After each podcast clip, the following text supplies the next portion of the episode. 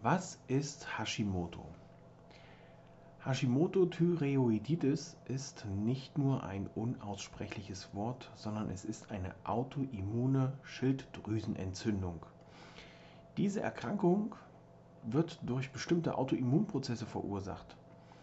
Ähm, vom Namen her zu urteilen ist es nicht so, dass nur Japaner die kriegen können. Nein, allein in Deutschland gibt es 8 bis 13 Millionen Menschen, die an Hashimoto erkrankt sind.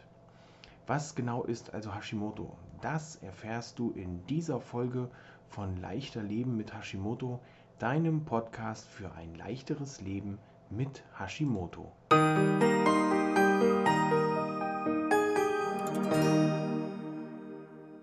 Herzlich willkommen zu Leichter Leben mit Hashimoto, der Podcast. Was ist Hashimoto?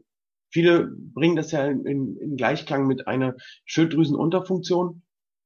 Hashimoto ist jedoch ähm, eine Schilddrüsenentzündung.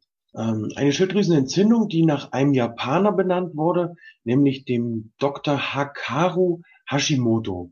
Bei der folgenden Aussage streiten sich die Geister so ein bisschen. Man geht vorerst davon aus, dass sich das Ganze hier um eine Autoimmunkrankheit handelt, also ein Autoimmun durch verschiedene Autoimmunprozesse verursachte Krankheit, ähm, wird auch als chronische äh, Krankheit bezeichnet. In letzter Zeit häufen sich aber immer wieder mal die ähm, Aussagen, dass Hashimoto auch äh, heilbar ist, beziehungsweise keine Autoimmunkrankheit, sondern durch den Epstein-Barr-Virus hervorgerufen.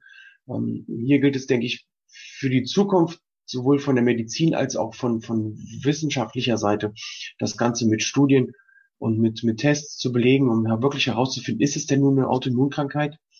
Stößt der Körper das Organ ab oder ist es ähm, hervorgerufen durch den Epstein-Barr-Virus? Ja, der Japaner Hakuro, Hakuro Hashimoto war Pathologe und Chirurg in Japan und entdeckte im Jahr 1912, also da zumindest hat er das erste Mal veröffentlicht, dass die Schilddrüse vergrößert wurde oder dass er vergrößerte Schilddrüsen gefunden hat. Und das Ganze wurde in einer ähm, deutschen Zeitschrift damals das erste Mal veröffentlicht. Und ähm, die Krankheit wurde also nach ihm benannt. Nun ist ähm, Hashimoto-Thyreoiditis keine Schilddrüsenunterfunktion, wie viele meinen, sondern eine Entzündung, die als Folge der Schilddrüsen, die als Folge eine Schilddrüsenunterfunktion haben kann. Kurz nochmal für alle die, die so ein bisschen überfragt sind, was ist jetzt eine Autoimmunkrankheit?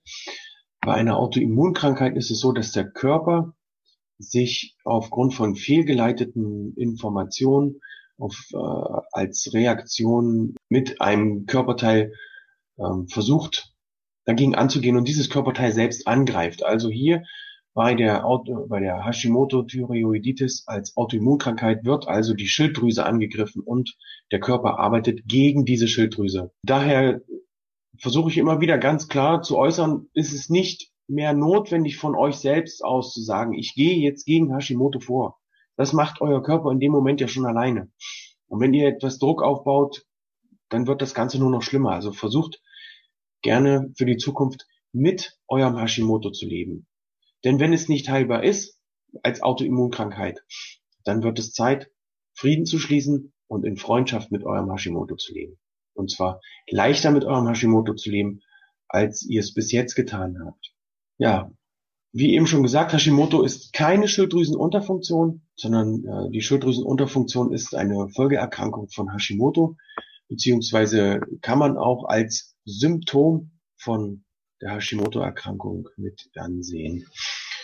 Die Hashimoto-Erkrankung, äh, die, die Schilddrüsenunterfunktion entsteht dadurch, dass die Schilddrüse im Laufe der Erkrankung ähm, immer weniger Hormone abgibt, kleiner wird und entsprechend dadurch auch keine Hormone mehr produzieren kann, führt also hier zwangsläufig zur Schilddrüsenunterfunktion.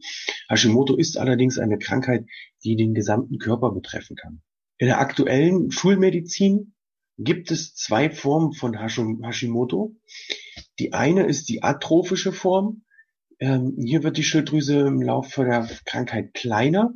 Und die andere ist die hypertrophe Form, bei der vergrößert sich die Schilddrüse stetig. Das ist, nennt sich dann Struma. Das sieht man vielleicht bei äh, öfter mal bei älteren Frauen, dass sie dann so einen äh, angeschwollenen Hals haben. Die sind nicht sauer, sondern die haben halt ähm, Hashimoto. Ähm, die Häufigkeit von Hashimoto beträgt circa zehn Prozent der Gesamtbevölkerung und äh, somit gilt Hashimoto als weltweit häufigste Autoimmunkrankheit bei Menschen.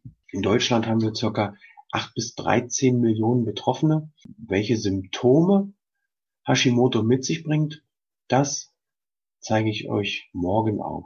Okay, ich wünsche euch heute noch einen schönen Tag. Tschüss, bis zum nächsten Mal.